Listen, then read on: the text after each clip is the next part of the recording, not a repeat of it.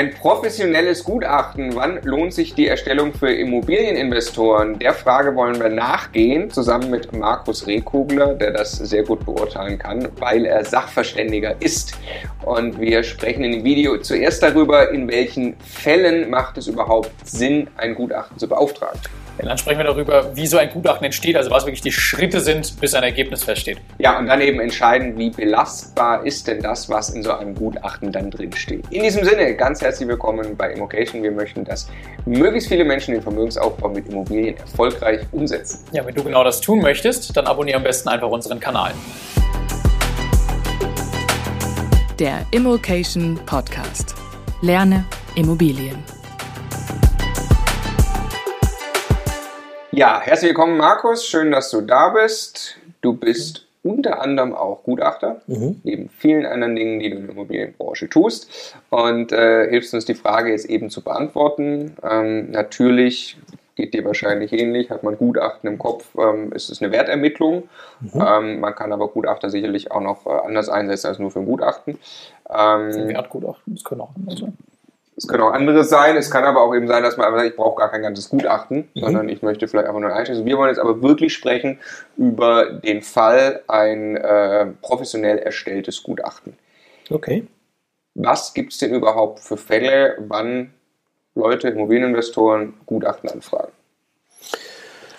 Mm, Es sind, oder es kommt immer dann äh, in Frage, wenn ich den Wert einer Immobilie brauche oder vielleicht sage ich auch mal den theoretischen Preis, der erzielbar wäre. Ähm, und immer dann, wenn ich das Objekt vielleicht gar nicht verkaufen möchte, sondern einfach jetzt nur diesen Wert haben möchte, ähm, dann brauche ich Gutachter. Das sind ganz typischerweise sind das so Fälle wie Scheidung. Ähm, wenn ein Ehepartner das Haus übernehmen möchte, dann muss man sich irgendwie auf einen Wert einigen. Ähm, Erbschaft sind diese typischen Fälle. Ähm, und was bei uns auch relativ oft vorkommt, äh, Unternehmer, die Immobilien in ein Unternehmen einbringen oder auch entnehmen möchten, auch die brauchen einen verlässlichen Wert. Und es können auch im Rahmen der Ankaufsprüfung. Zu guter Letzt, natürlich dürfen wir nicht vergessen, Ja. auch im Rahmen der Ankaufsprüfung ähm, gibt es Kunden, die bei uns ein Gutachter beauftragen. Ja. Aber siehst du das oft, dass in der Ankaufsprüfung wirklich dann ein komplettes Gutachten oder sind es da die gerade erwähnten, kann ich mal nur ein paar Stunden Einschätzung bekommen? In der Ankaufsprüfung wird oft ein Kurzgutachter verlangt, also eine Einschätzung, eine Bewertung des Preises, ähm, ja, bei dem man einfach nicht so tief äh, in die Recherche geht. Ja. Ja. Okay, dann wollen wir eben jetzt verstehen, wie läuft das Ganze ab, was habe ich denn wirklich in der Hand, also was tust du konkret, wenn äh, wir jetzt sagen würden, nehmen wir eine Immobilie von uns, wir hätten gern ein Gutachten, Mhm. was passiert dann? Also bei einem Verkehrswertgutachter, ähm, ja, es wird letztendlich, es wird, sag mal, einfach rund um alles geprüft, was irgendwie Einfluss auf den Wert hat. Ähm, das beginnt also zunächst mal mit einem Ortstermin, dass man sich die Immobilie anschaut. Ähm, ist absolut zwingende Voraussetzung äh, für Verkehrswertgutachter. Ich kann kein Gutachter schreiben, ohne das Objekt gesehen zu haben. Ähm, sollte auch möglichst in alle Räume kommen, um wirklich äh, alles anzuschauen, alles prüfen zu können. Ja. Also, Wie lange bist du da unterwegs in so einem Haus?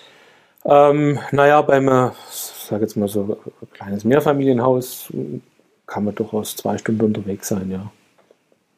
Machst Fotos wahrscheinlich. Man macht Fotodokumentation, macht Notizen. Genau.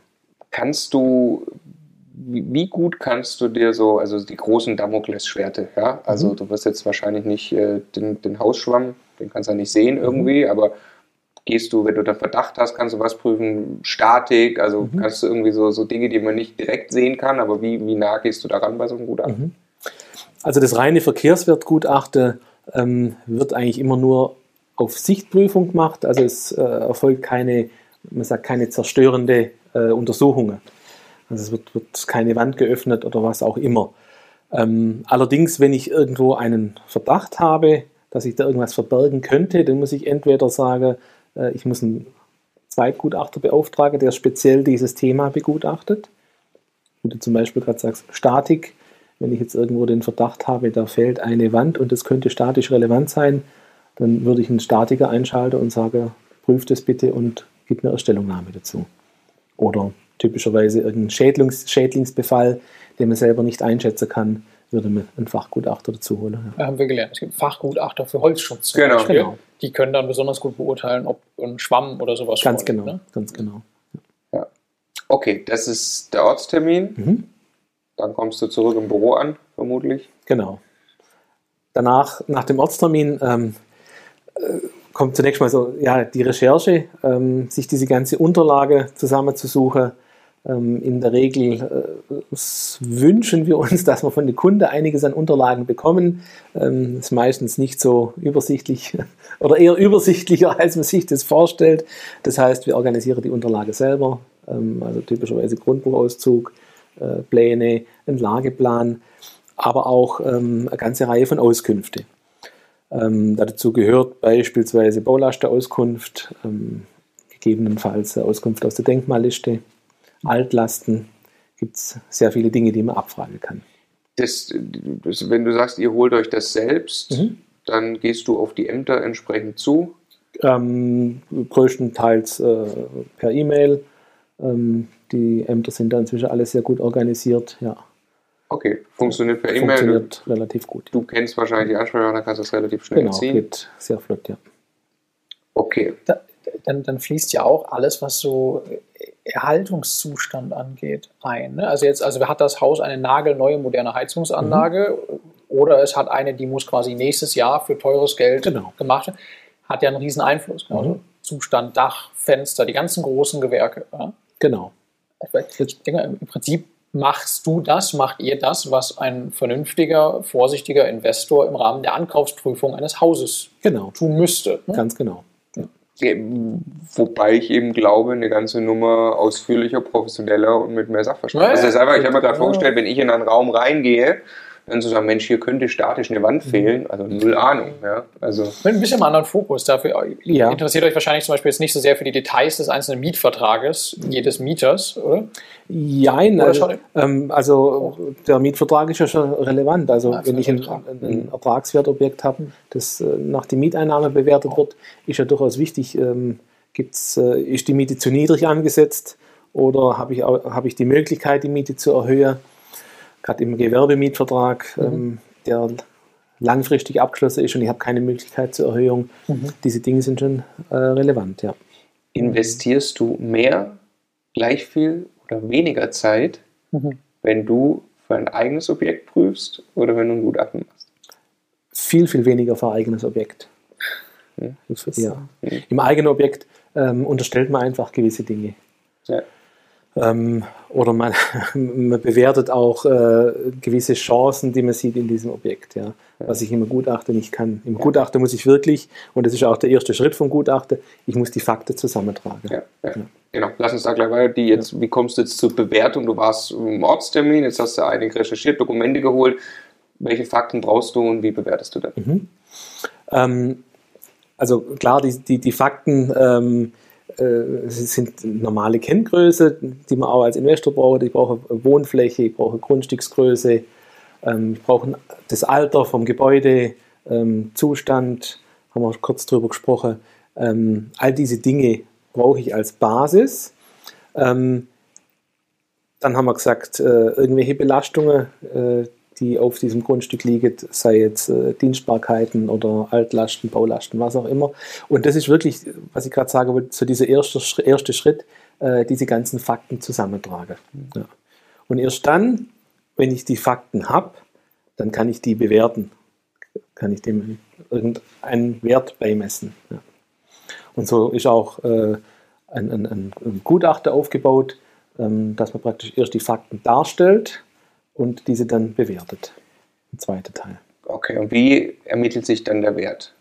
So. Ähm, ja, bei einem typischen Investorobjekt, äh, wenn wir von einem Mehrfamilienhaus sprechen, ähm, wird der Wert im Ertragswertverfahren berechnet. Und ähm, so einfach gesagt nichts anderes als äh, eine verzinste Miete, ja, so wie auch ein Investor rechnet.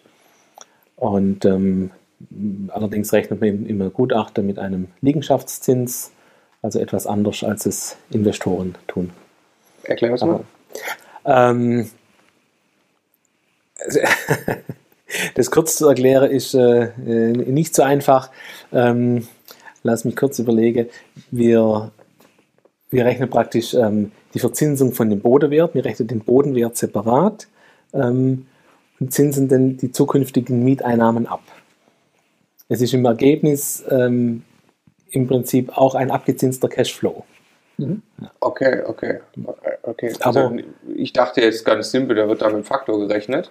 Nein, nein, nein. Alles klar. Ja gut, aber das ist ja prinzipiell auch bei Unternehmensbewertungen und so. Ne? Also Ja, genau. das Discounted Cashflow ist eine Genau. super anerkannte Methodik, die da einfach auch. Ne? Aber es ist ja viel, viel aufwendiger wie den Faktor einfach im Hier und Jetzt. Ne? Genau. Ähm, was heißt aufwendig? Also ich, ich rechne, ähm, es, es gibt tatsächlich auch äh, Objekte, die kann man im, äh, als äh, DCF-Verfahren rechnen. Ähm, ist ja aber kein anerkanntes Verfahren nach der Immo-Wert-V, sondern das normale Ertragswertverfahren rechnet tatsächlich mit dem aktuellen Mietertrag. Also nicht äh, mit periodenweise Cashflow, Ah, okay. sondern mit dem aktuellen äh, Reinertrag, Die einfach abgezinst wird. der abgezinst wird. Genau. Okay, das ist eine, eine Momentbewertung quasi. Genau. Okay, okay. Und äh, welchen Faktor nimmst du dann an? Den musst du ja trotzdem kennen für den Markt. Wo kommt der her? Ähm, naja, der Faktor ergibt sich aus dem Liegenschaftszins und die Liegenschaftszinsen werden von den Gutachterausschüssen veröffentlicht, Mhm. ähm, die anzuwenden sind. Es gibt äh, teilweise auch kleinere Gutachterausschüsse, die keine Liegenschaftszinsen veröffentlichen. Dann arbeitet man einfach mit Erfahrungswerten. Ja. Ja. Jetzt stellt sich ja eben dann noch die Frage, wie belastbar ist das Ganze, wie real ist das Ganze vielleicht erstmal. Ähm, also wenn da, also dass man das alles richtig einschätzen kann, sage ich mal, wie viele Mieten sind da wirklich stabil zu erwarten über die Zeit und so, welchen Zustand hat das, das kann ich mir sehr gut vorstellen. Jetzt ist die Frage, wie gut sind denn die Daten von den Gutachterausschüssen? Das sind ja wirkliche Marktdaten, Mhm. bezahlte Preise, was ja dann wieder Einfluss hat quasi auf die Preise, die auch zukünftig bezahlt werden. Genau, ja. Ja, also das ist mal, ist mal in sich schon eine wertvolle Aussage, wenn das, wenn das Gutachten sagt, der Preis ist, äh, äh, also wenn mein Gutachten höher ist als der Preis, den ich für eine Immobilie zum Beispiel bezahle, könnte ich ein sehr gutes Gefühl haben. Bin ich in der Regel auf einer ganz guten Seite, ja. Weil Letztendlich ist, ja, es ist so, der, ähm, der Verkehrswert, der ermittelt wird, ähm, ist ja eigentlich nichts anderes wie, wie ein, ein, so ein theoretischer Preis. Ja? Mhm. Ähm, man versucht ja diesen Markt irgendwie abzubilden. Man versucht abzubilden, wie tickt ein Käufer, der so eine Immobilie kauft. Ja. All das fließt ja in das Gutachten ein. Ja. Und am Ende der Preis, den Käufer und Verkäufer tatsächlich verhandeln, der hat vielleicht ähm, irgendwelche persönliche oder Ja. Andere äh, äh, Komponente, die ich im Gutachten nicht bewerten kann. Ja. Ganz, ähm, äh, ja, ganz grob fällt es auseinander, wenn es irgendwelche Chancen gibt in dem Objekt, die ich einfach nicht bewerten kann. Mhm. Ja. Nicht darfst Ich quasi. darf, ja, genau. Ich mache im Objekt beispielsweise keine, ich darf keine Projektentwicklung rechnen. Also ich kann, kann nicht rechnen, was passiert, äh, wenn ich da großartig ausbaue. Das ist nicht, äh, nicht äh, Gegenstand von dem Gutachten. Ja. Okay, das heißt, es kann sein, also der, ich zahle ein gutes Stück mehr sogar für eine Immobilie, Mhm. als das Gutachten aussagt. Es ist immer noch ein guter Deal, weil ich nämlich gesehen habe, ich kann das ordentlich entwickeln, was alles nicht im Gutachten drin Mhm. ist. Genau. Dann andersherum, ein solches Gutachten ist von der Tendenz her eher konservativ und eher auf der Seite, dass es niedriger Genau. ist. Ja, ja, ja. Also klar gibt es Ausreißer, aber von der Tendenz Ja. eigentlich, ne? weil es eher Chancen ignoriert als Ja. Probleme. Es, kann, es kann einfach nicht zu hoch sein, oder? Also aus Versehen. Ähm, möglich ist alles, ja. Ja, also klar, wenn man einen Fehler macht, einen, Wenn man, ja, handwerklichen Fehler sozusagen. Ne? ja. Okay. Okay, das heißt, die Belastbarkeit, sagst du, ist, ist eigentlich schon gegeben. ist, äh, grundsätzlich ist es belastbar, sollte belastbar sein, ein gutes Gutachten. Ähm, Wir haben ja nur über ein Verfahren das jetzt auch gesprochen. Ne? ja. Es werden immer, immer mehrere verwendet oder wird immer nur eins verwendet? Ähm, äh, man sollte äh, zwei Verfahren rechnen, ähm, um das erste Verfahren praktisch äh, zu äh, prüfen oder zum, äh, wie heißt ähm, verifizieren, ja. Ähm, Und so wird in der Regel wird ein, ein Ertragswertverfahren und ein Sachwertverfahren gerechnet. Ja. Hat das auch noch, weil du gerade sagst, bei, bei jetzt äh, Mehrfamilienhäusern für Vermietung dachte das Ertragswertverfahren macht Sinn, aber dann würdest du. Das Ertragswertverfahren ist maßgeblich, ja. Okay, dann Sachwert nochmal ganz kurz. Sachwertverfahren rechnet im Prinzip mehr oder weniger die Baukosten. Ähm, und aus diesen, also ist die Betrachtung, was würde das Gebäude heute kosten, wenn ich es heute neu erstellen würde in, diesem, in, in dieser Qualität. Ähm, und dann muss ich von diesen Baukosten praktisch abziehen die Alterswertminderung. Hm. So ganz grob, ja. Wir haben gerade bei Eingangs äh, ein Fall könnte auch äh, der Erbfall sein, in dem dann ein Gutachten, ist das dann bindend für die Ermittlung der Erbschaftssteuer? Ähm, bindend, jein. Ähm, du hast ja immer die Möglichkeit, äh, den Wert der Immobilie nachzuweisen. Wenn der Wert, wenn du glaubst, der Wert ist niedriger als den Wert, den das Finanzamt ansetzt, kannst du diesen Wert nachweisen. Ähm, natürlich hat das Finanzamt auch die Möglichkeit, das Gutachten ähm, nicht anzuerkennen. Dann ist Ja, im Zweifelsfall vor Gericht. Genau, im Zweifel du Finanzamt. vor dem Finanzgericht. Ja. Jetzt gibt es noch ein drittes Verfahren. Lass uns das einmal, das Vergleichsverfahren. Genau, Vergleichswertverfahren wäre das dritte Verfahren. Ähm, ähm, da werden, ja, wie der Name sagt, einfach gleichwertige oder ähnliche Objekte verglichen. Es wird der Vergleichspreis herangenommen, ähm, eignet sich ganz gut bei Eigentumswohnungen. Wo- wo es viel vergleichbare- viele gleichbare, vergleichbare Objekte gibt. Geht da Genau. viel schneller, oder? Ähm, jein, es geht äh, relativ, relativ einfach. Ähm, man kriegt äh, vom Gutacht Gutachterausschuss ähm, Aufstellung, wie viele oder welche Objekte verkauft wurden, zu welchen Preisen. Und dann haben die natürlich unterschiedliche Baujahre, unterschiedliche Größen. Und dann muss man diese einzelnen Vergleichspreise anpassen. Je, je größer ein Markt ist, desto Genau. leichter findet man was Passendes. Genau, genau. Ja. Okay, dann so. Ich hatte, ich hatte dich unterbrochen, als du über Belastbarkeit gerade gesprochen hast. Jetzt haben wir noch kurz einmal diese Verfahren komplett gemacht. Aber Vielleicht kannst du einmal sagen, was, du, was dein Gefühl ist. So, ich habe jetzt ein Gutachten, da steht drin, mein Haus ist 500.000 Euro wert, ermittelt nach Ertragswertverfahren und Sachwertverfahren. Kann ich mich jetzt darauf verlassen? äh, wenn, wenn das Gutachten äh, ja, gut und gewissenhaft macht, ist auf jeden Fall, ja. ja.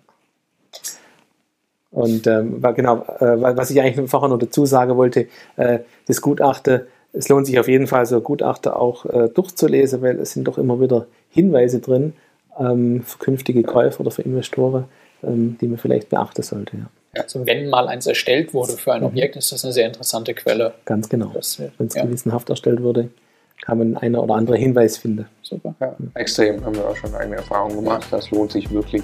Vielen herzlichen Dank, Markus, fürs Beantworten dieser Frage. Gerne.